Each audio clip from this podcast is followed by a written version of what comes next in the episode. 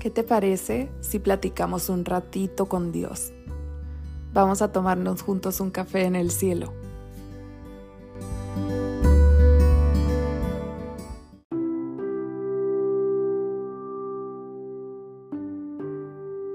Hola, Dios te bendiga. Espero que estés muy bien. Quería compartir contigo la lectura del capítulo 116 del libro de Salmos. Fue una lectura que me gustó muchísimo. Espero a ti también y que sea de bendición para tu vida. Si gustas puedes leerlo en tu Biblia o buscarlo en tu teléfono o nada más escuchar mientras yo voy leyendo. Eh, yo voy a leer la nueva versión internacional y dice de la siguiente manera. Yo amo al Señor porque Él escucha mi voz suplicante. Por cuanto Él inclina a mí su oído, lo invocaré toda mi vida. Los lazos de la muerte me enredaron. Me sorprendió la angustia del sepulcro y caí en la ansiedad y la aflicción. Entonces clamé al Señor, Te ruego, Señor, que me salves la vida. El Señor es compasivo y justo. Nuestro Dios es todo ternura. El Señor protege a la gente sencilla. Estaba yo muy débil y Él me salvó. Ya puedes, alma mía, estar tranquila, que el Señor ha sido bueno contigo. Tú, Señor, me has librado de la muerte, has enjuagado mis lágrimas, no me has dejado tropezar. Por eso andaré siempre delante del Señor en esta tierra de los vivientes.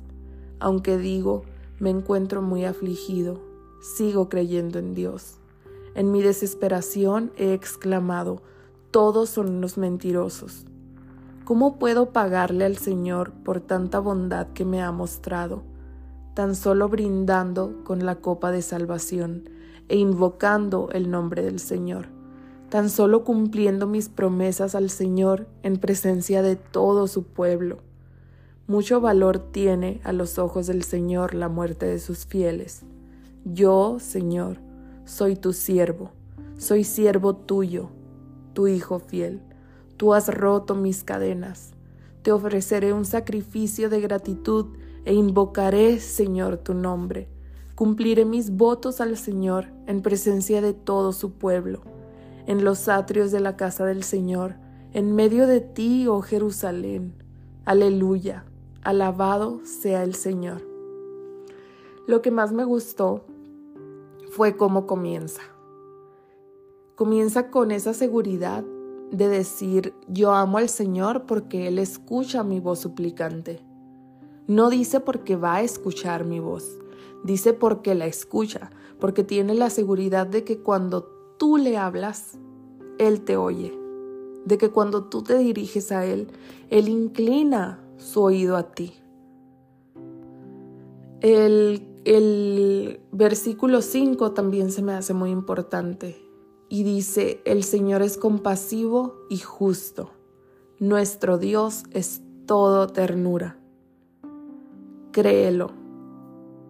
Es todo ternura, aunque a veces la situación parezca ser dura, parezca ser muy difícil. El Señor tiene un corazón lleno de amor para ti. A Él le duele cuando a ti te está doliendo. A Él le duele verte atravesar algún proceso de enfermedad, de escasez, de problemas en el trabajo. A Él también le duele. Porque es un Dios justo, es un Dios lleno de amor, es un Dios tierno, un Dios que quiere abrazarte. El versículo 10 dice, aunque digo me encuentro muy afligido, sigo creyendo en Dios. Y esto es algo muy importante. Aún en medio de la aflicción tenemos que seguir creyendo en Dios. Y así trato de hacerlo yo. Ha habido momentos en mi familia muy fuertes ha habido situaciones bastante duras en donde estamos llenos de incertidumbre, en donde los problemas parece que no terminan, en donde solo se ve oscuridad, solo recibes noticias malas y aún en medio de esa aflicción seguíamos creyendo en Dios. Espero en algún punto poder compartirte ese testimonio porque es un testimonio grandísimo del poder de Dios.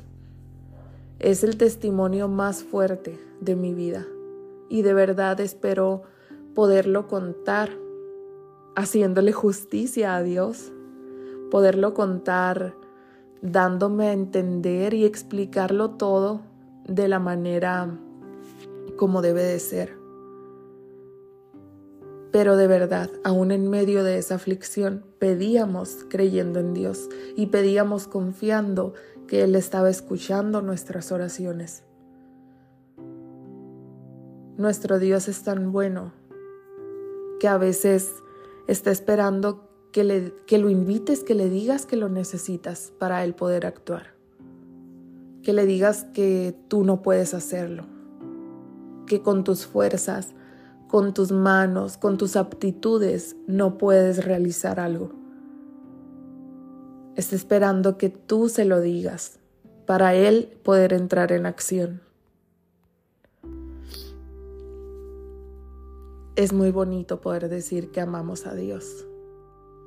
Es muy bonito poder tener la confianza de que Él nos escucha en todo momento y que al orar no estamos lanzando palabras al aire sino que hay alguien que las está recibiendo y que nos está abrazando en medio de esa oración. No nos guardemos ese gozo de conocer al Señor solo para nosotros. Compartamos esas situaciones en donde Él nos ha escuchado. Compartamos esas situaciones en donde Él nos dice, aquí estoy y soy real y estoy contigo. Que Dios te bendiga.